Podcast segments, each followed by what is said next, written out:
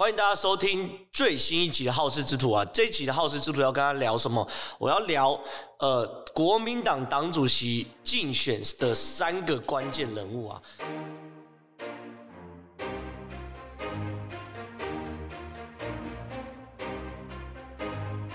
很多人都会问说：“哎，国民党党主席有什么好选的？那不不是已经没有几趴，剩十三趴、十四趴，不到二十趴的政党？”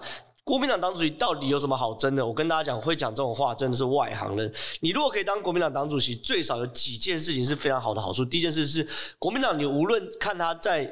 再怎么瞧不起他，他也是现在最大的在野党哦，有三十几席的立法委员。所以，如果你选上国民党党主席，你在政治上的影响力绝对是有。你当然说，你当然不会期待说他的影响力是比说所谓的呃民进党党主席来的大，比总统来的大，比行政院长来的大。可问题是哦，如果你单纯论政治上的影响力的话，除了民进党之外，你坦白说，你还。第二大影响力还是在国民党，所以任何一个对于政治有企图或是希望影响政治的人，国民党党主席绝对是非常非常吸引他的事情。第二件事情哦，这一届的国民党党主席跟以前国民党党主席不太一样，你还记得说现在的国民党党主席是江启臣。在之前是吴敦义，然后吴敦义在之前是洪秀柱。其实你看到、哦、这三个人都没有做满四年，为什么？因为其实这三个人都是因为选不好下台，选不好下台，选不好下台。所以其实这一届就在今年的六七月的时候选举国民党党主席。刚好是跨四年任期哦，所以说原则上，如果啊在这个时候可以选上国民党党主席的话，你至少会有几个几件事情是你可以大权在握。第一件事是提名权嘛，提名权分两个提名权，是二零二二年的县市议员，还有县市长的提名权，还有二零二四年的总统还有立法委员提名权。其实你说提名权有什么了不起？其实这个提名权，坦白说了，提名权。确实，呃，对于党主席来说是非常非常有利的一件事情。假设这个党主席自己想要选总统的话，你握有二零二四年的提名权，总统大选的提名权的话，那你几乎你几乎对于你来说，你几乎占了所有的主场优主场优势嘛，因为规矩是你定的。做民调单位是你选的，然后时辰也是你定的，然后最后呢，你你你你参选的资格甚至也可以由你定。什么意思？比如说二零二零年的时候，那时候吴敦义当国民党党主席，你看哦，他为了要干掉朱立伦，他让韩国瑜出来参选。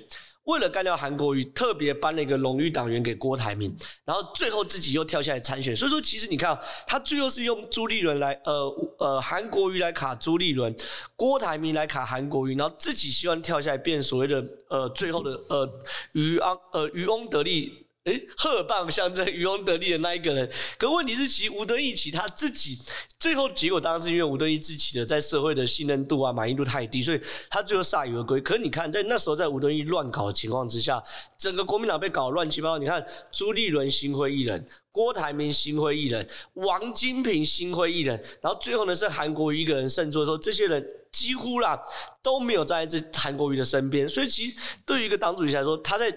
如果他是有志于问鼎总统大位的话，他选上党主席，其实选上了，他就在总统提名这一局，他就握有了先机哦。还有不分区，其实不分区立委，其实很多人都说，诶，不分区立委到底怎么提名？我相信很多人都有这个疑惑。其实不分区原始的设计目的就是说，让一些在社会议题有耕耘的人，但是他不见得有选举的经验，或是不见得在地方上有民民意基础，他可能耕耘的是环保议题、人权议题、女权议题，就他的支持者可能散布在全台湾各地，可他没有集中在某一个县市的某个区域的这些人，让他进到不分区，透过政党票的方式让他可以进。进场，可是其实坦白说，江湖一直传言不分区是有一种呃买卖机制的。买卖机制意思是什么？就是讲白话文，就是说你某些不分区，你去看各个政党都都都都有哈。政党的不分区名单一列出来的时候，总有几个你是连听都没听过的。可你看他背后财力都很雄厚，所以这东西不分区是可以透过斗内而来的。那如果不分区，是可以透过斗内而来的话，那这个斗内要斗内给谁？不就是决定不分区名单的那个党主席？所以在提名权上，党主席就也占非常非常大的优势哦。甚至最大最大的差别是，其实坦白说，如果你对于问鼎总统有兴趣的话，你选上党主席，你你你有办法决定总统的提名，对不对？你决定总统提名，如果你自己想选总统的话，你你你可能最后绕了一圈，就是自己选上总呃自己去选总统。你选总统的时候，你还可以搏一个机会，是不小心选上总统，或者在那个时候，如果民进党执政状况很差的话，你还可以不小心选上总统。所以其实啊，在这一届国民党党主席握有非常非常非常大的权力，而且对于国民党的各个派系、各个山头、各个大佬吸引力都极大极大前提之下。大家都蠢蠢欲动，所以很多人都说：“哎，请我预言说这一届的国民党党主席是谁？”坦白说，我与其预言这个这件事情，我认为我应该谈的是国民党这一届的党主席有三个关键的 key man。那这三个关键 key man，我一个一个讲哦。看观众朋友，你你你边看也可以，到时候也可以给我留言啊，说你想的跟我想的一不一样。你不要给我留朱立伦，也不要给我留江启臣，这是老梗，好不好？朱立伦跟江启臣这两个人本来就要选，一个是现任党主席，一个是布局很久的党主席。我不会讲这两个人，是这两个人以外的三个 key man 哦。第一个 key man 韩国瑜，没有错，你没有听错，韩国瑜又回来了。什么叫韩国瑜又回来了？确实哦，站在韩国瑜的角度，他。呃，我我觉得观众朋友不论愿不愿意或喜不喜欢哦，韩国瑜其实都是现在国民党深蓝群众的最大公约数哦。什么意思？就是说，其实韩国瑜还是握有那种过去那种一支穿云箭，千军万马来相见的那种影响力哦。所以韩国瑜的热情跟人气，坦白说，毋庸置疑，这至少在国民党党主席的选举这一盘，他握有极大极大的优势哦。而国韩国瑜为什么会成为这个 key man？我其实不是要说韩国瑜会跳出来选党主席，而是韩国瑜在这场党主席中有举足轻重的条件哦。其实大家看一下一月二十七号跟二十八号的新新闻哦。同时有两篇新闻新新闻同时哦出来，我认为都其实蛮蛮令人玩味的。第一个标题，二十七号标题是韩国瑜欲东山再起，夫人帮。沙盘推演复出形势，里面内容我不赘述啊，大概就是说韩国瑜大概在元宵节后会开始有动作，等等等等等等的。那这个新闻呢是在一月二十七号就出来了。那一月二十七号在网络上先出来的时候，大家就开始问啦：韩国瑜既然元宵节后要东山再起，那东山再起到底要干嘛呢？要选党主席，还是选县市长，还是选总统？诶，大家都很疑惑。结果呢，一月二十八号新新闻继续出一篇，他说，韩国瑜选市长的几率高于党主席。哦，这个内行人看门道，坦白说就非常非常有意思哦。我会把这个新闻放在这边哦，大家可以看。如果有兴趣，可以去找找找啊，右边，嘿，放在右边，放在右边，大家可以去看。因为其实蛮有趣，因为其实光看标题就可以想到很多。你看前半段就是二十六号的新闻说他会复出。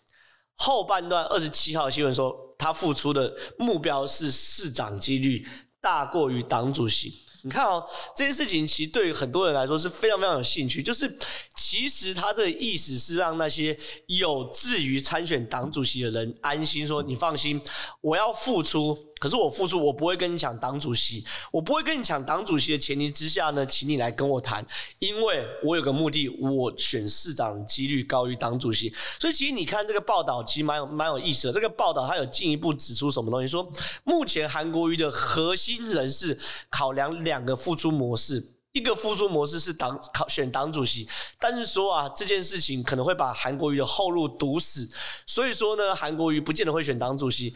然后呢，另外一个考量是什么东西呢？是认为参选直辖市市长，而桃园市和台北市皆为可行的方案哦，而且。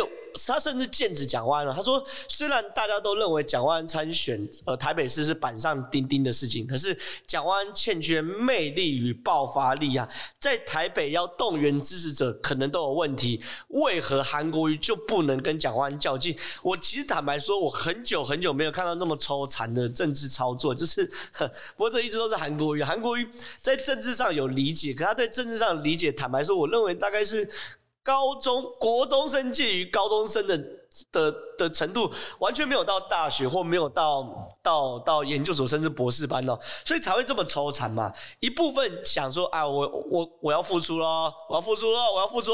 隔天马上就说，可是我要的是直辖市市长，不是党主席。还点名蒋万安哦，蒋万安其实不是很很当然帅啊，年轻啊，可他不见得有魅力啊。他不见得有魅力的前提之下，那不如选我韩国瑜。坦白说。虽然呢、近期内非常多韩国瑜的禁韩人士跳出来去呃否认这篇报道，可是对于一个新闻媒体，他不可能编故事。我跟你讲，八卦有可能编故事，可是如果是政治上的内幕或独家的话，他或许会有一点点推论跟猜测，可是不可能完全空穴来风。那在政治上，新闻会有这种独家露出，只有两种可能。一种可能是，呃，当事人抛出这个议题来试水温；另外一种可能是当事人的敌人先抛出的，得知当事人有这个意图，先抛出这个议题来让这个都事情见光死。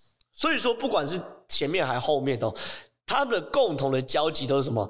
就是这个东西是真的，只是看是当事人放的还是水温，还是他的对手放的，然后让这件事情见光死。听懂我意思吗？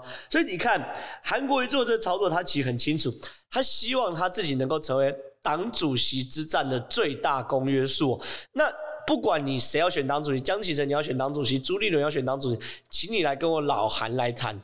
谈的过程中呢，哎，不是口口说白话，不是握握手、喝杯喝杯酒就可以搞定的。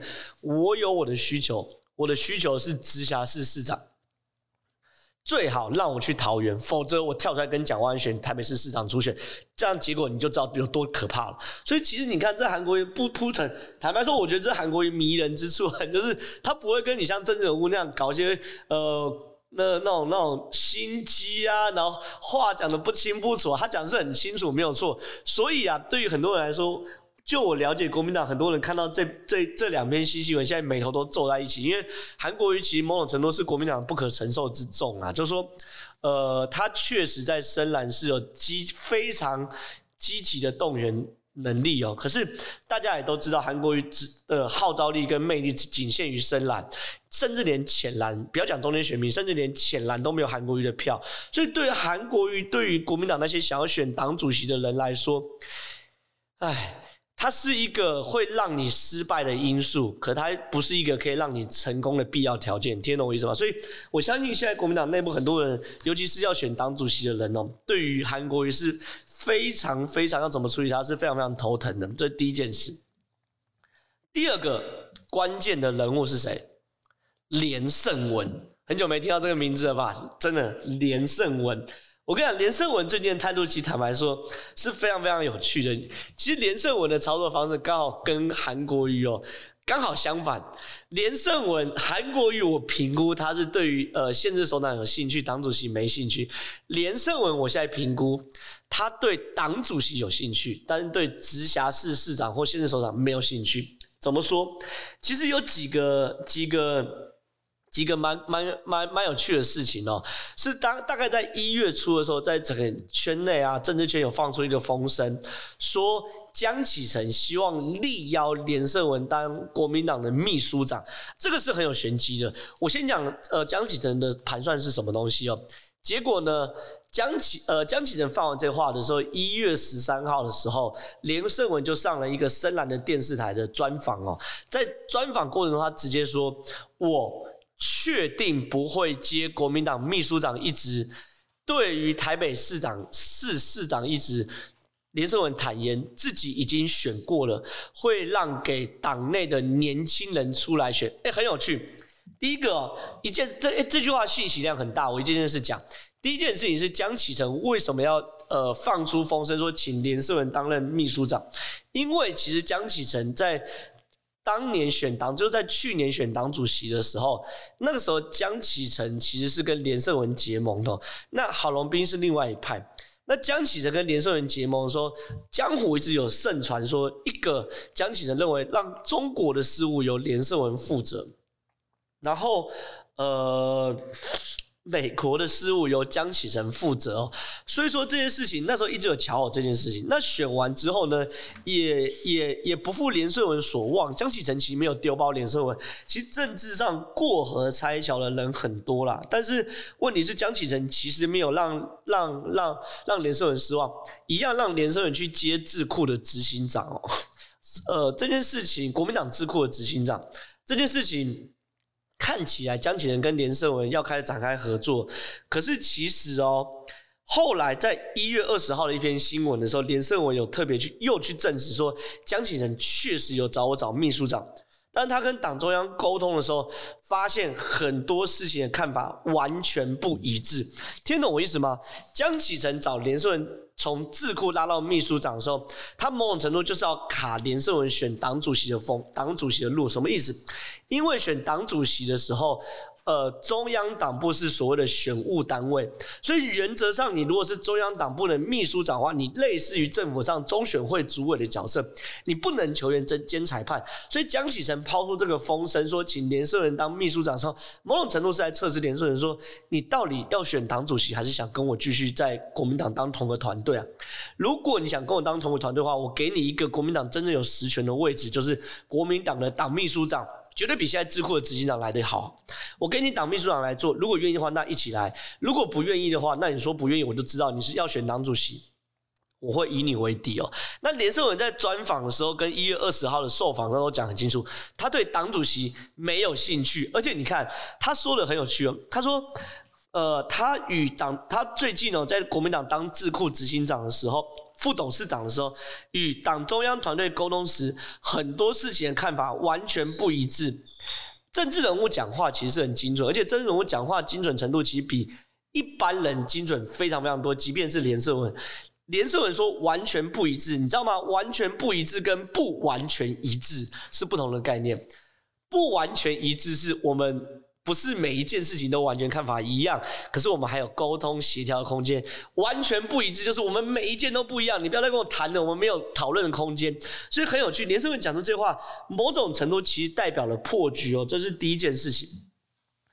第二件事情，你看。韩国瑜的起手式是让那些要选党主席的人放心，尽量可以可以跟他站在同一同一条阵线。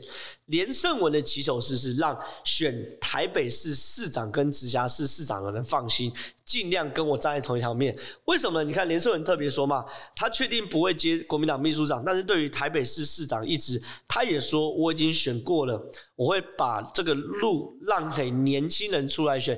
连胜文五十岁。蒋万安四十二岁，韩国瑜六十三岁，请问让给更年轻的人是蒋万安还是韩国瑜？当然是蒋万安嘛。所以其实你现在就去看蒋万安现在的某些发言哦，他跟连胜文其实蛮 match 的，所以表示蒋万安其实有 match 到连胜文这样的呃这样的需求，所以 连胜文的操作。跟韩国瑜刚好走相反的路线，韩国瑜是要选呃要选直辖市市长，所以放话说要让党主席的人呐、啊、出来，呃放话说他对党主席其实几率没有直辖市的市长大。连胜文是说他不选直辖市长，可他的意图是建持在党主席，所以两个人刚好相反，而。两个人其实，我认为有趣的是，两个人在操政策上的操作的时候，我认为连胜文其实坦白说，很多人啊神猪神猪，可是你要你你不要忘记，连胜文毕竟是政治世家，所以我认为连胜文在操作这件事情上，单论操作不涉及我对于这两个人喜好问题，就是我认为在操作上他比韩国瑜也高明的。你看韩国瑜是讲的很，韩国瑜几乎等于是讲白话大白话嘛，东山再起。夫人帮沙盘推演复苏形势，然后第二件事情，选市长几率高于党主席，几乎都已经讲成白话文。可是你看哦，连胜文的方式是否认、否认、否认、否。哎，我我现在是呃国民党智库嘛，对不对？我否认我要接国民党的秘书长，我否认。我要选党主席，呃，我否认我要选直辖市市长，那你还剩什么东西？你只剩党主席啊。可他有没有像韩国瑜这种讲成白话人说啊，接任选党主席的几率大过于直辖市长？没有，他只是把大家假设大家对于他的未来有三个猜测，他把两个否认掉，那就只剩第三个。可是你可不可以指责连胜文说，你就是要选党主席啊？你现在布局就要选党主席，你不能，因为他没有说我要选党主席。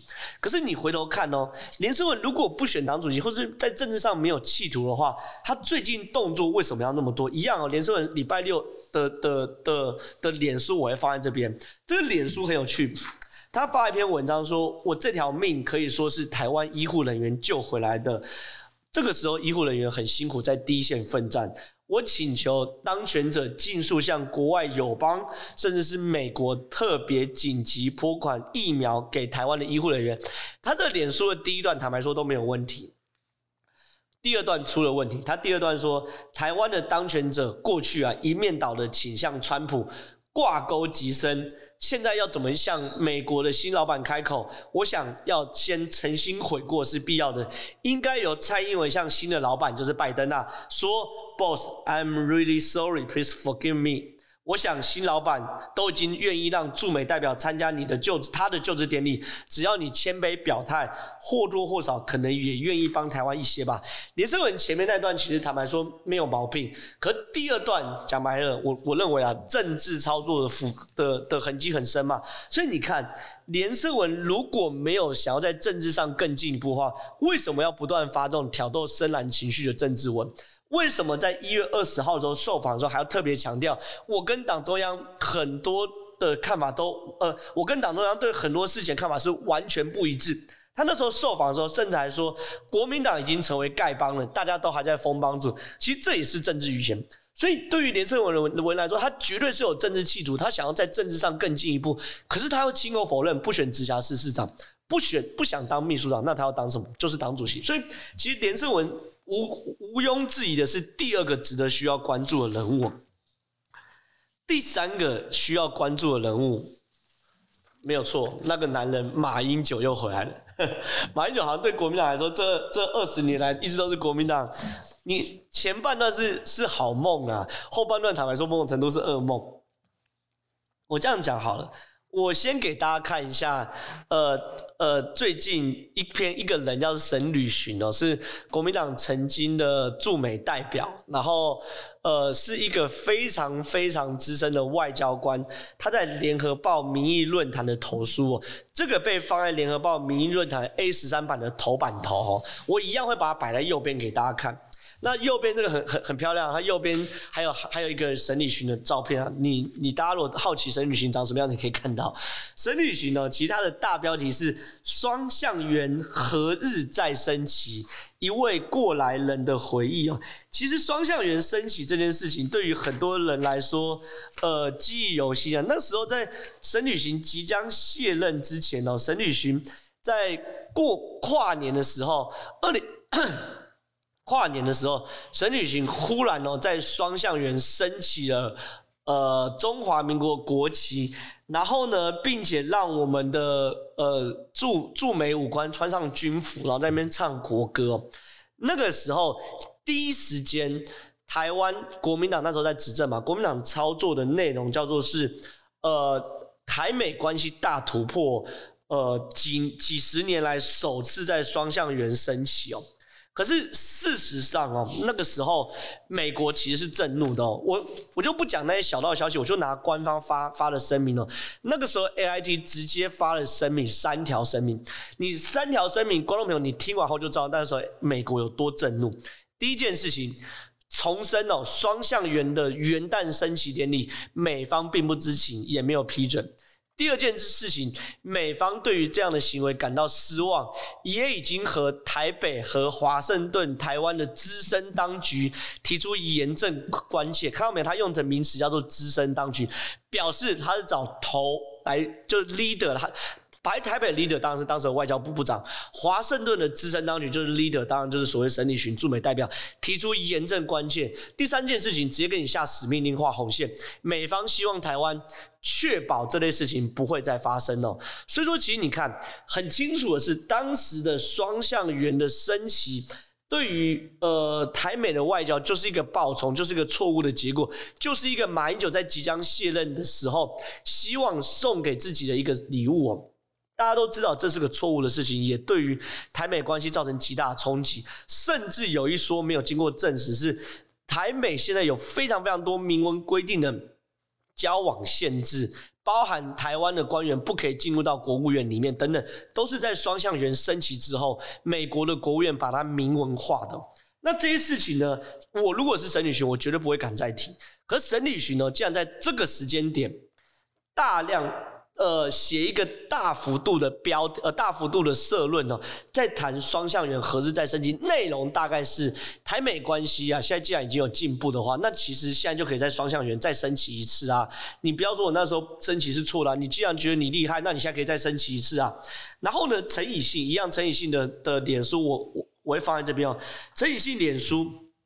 也分享这篇贴文哦，说当年在台美外交限制多，省旅行代表都可以尽力找出空间，在双向缘升级。现在既然说了台美外交限制已经拿掉，那萧美琴就可以在双向缘升级啊。大家都知道，省里旅行哦是马英九时代的政务官，陈以新现在当然是国民党的不分区立委哦，那当然了，也是马英九时代的发言人哦。所以说，呃。当马英九时代的部署在这个时候开始帮马英九去洗他那个时候的外交政策，说其实哦，你如果说蔡英文的蔡英文的那个时候外交做得很好，台美关系很好的话，那你有种就在双向缘升级。如果你敢升级，了不起，你做的跟我一样好；如果你不敢升级，就是我马英九在台美关系做的比你好。所以其实他在帮马英九洗白。他帮马英九刷政绩，这是马英九最近的第一个政治动作，我认为蛮明显，就是不太可能重提沈履巡。第二件事情，杨志良跟邱淑媞，还记得杨志良跟邱淑媞最近为什么忽然大家又开始讨论他吗？其实他在谈和平医院的封院，其实是个正确的决定。布利桃园医院现在封院太太太慢了。你看哦，马英九其实在市长任内有一个非常非常争议的政策，就是在 SARS 期间哦。他把和平医院封院，和平医院封院是对是错，我这边不谈，因为我在其他政论节目谈太多，当然是不对的。可是你看哦，马英九其实在市长任内做了一个很争议的动作，就在 SARS 期间把和平医院封院，由他的两位，一个是邱淑媞，他当台北市市长的卫生局长；一个是杨志良，是马英九当总统时期的卫呃卫生署署长。那这由这两位人哦。同时跳出来帮马英九那个那个时候在市长那个动作洗白，说我那时候封院才是对的，你现在啊防疫啊，坦白说是错的。第二件事情是由马英九时代外交官，一个是所谓的沈履巡，另外是陈以信，他也号称啊，我强调是号称自己对于外交非常非常熟悉，来洗白双向缘升旗的事情。你看，其实马英九出手是蛮精准，一个是谈防疫，他在深蓝，他试图塑造在深蓝群众里面，他的防疫其实比陈松来的果断。另外一个是外交，他在深蓝群众里面营造一个他在外交上的美国的进展比所谓的呃民进党政府来得更好。我大家不要说啊，可是这只是深蓝群众啊，深蓝群众，我们中间选民又不听，我们浅蓝甚至连浅蓝都听不下去。可问题来了，今天我谈的是国民党党主席的影响力啊。当马英九在做一些论述，只有深蓝群众听得进去的话，那其实就是代表国民党党员听得下去，因为国民党党员二十几万而已，在这个时候还愿意缴党会就党费的人，就是最深蓝、最深蓝的那一群人。所以马英九很清楚，他就在诉诸于深蓝群众防疫跟外交这两块，他做的都比所谓的呃民进党政府来得更好。更扯的是啊，这两天我看到马英九的新闻。一样，我就把图片放在这边，有两张图片，一张图片是他穿着戴着这个渔夫帽，穿着帽 T，然后手势比出这样，这个这大大概这个动作，比如这个动作，然后在西门町的美国街拍照，然后另外一个是穿冲锋衣配那个老帽，然后动作大概是这样。啊，然后，然后这图图在这边，可以大家可以对比。然后在西门町的美国街拍照，西门町的美国街，美国街大概就是在那个玩滑板那个、台北市联合医院昆明院区，就是有个空地，不是玩滑板吗？然后再过去一点是那个麦当劳嘛，对不对？这两个巷子之间，那其实就是西门町的潮牌街啦。然后马英九就去那边拍照。然后呢，给给给给给那个店员去拍照，说什么什么样大改变啊，服装改变啊。然后店店家还把他就就刚那两张照片是店家呃 IG 抓的，说，哎呀，看不出来七十岁的老人家看起来那么年轻。那这个东西其实也很让我意外，其实在干嘛？他在刷他的年轻感嘛，对不对？所以呢，你看马英九一系列动作，包含他在防疫的上的洗白，在外交上的洗白，甚至在形象，因为坦白说，他现在就稍微年纪大一点嘛，对不对？那国民党也希望世代交替啊，希望看起来年轻一点，形象上的洗白。我认为马英九不见得是要选党主席。或是要选市长，可是他应该是想某种程度的，在整个国民党党主席里面保持一定的竞争力，然后保持一定的政治影响力。最后他可能不选，可中间过程中，他可以让要选党主席的人、要选市长的人都来跟他谈，这是马英九的企图。所以我认为，重新讲一遍，这次选举要关注的三个人。国民党党主席选举要关注的三个人：韩国瑜、连胜文、马英九，大家可以持续关注。我认为他们后面动作一定会越来越多。然后呢，如果喜欢我今天的分析，请按赞、订阅、小铃铛啊，然后去按我们的正传媒的粉丝专业。如果按赞的话，我们所有我的第一手在政治上的分析都会在正传媒这边跟大家分享。那我今天分享就到此为止，谢谢大家。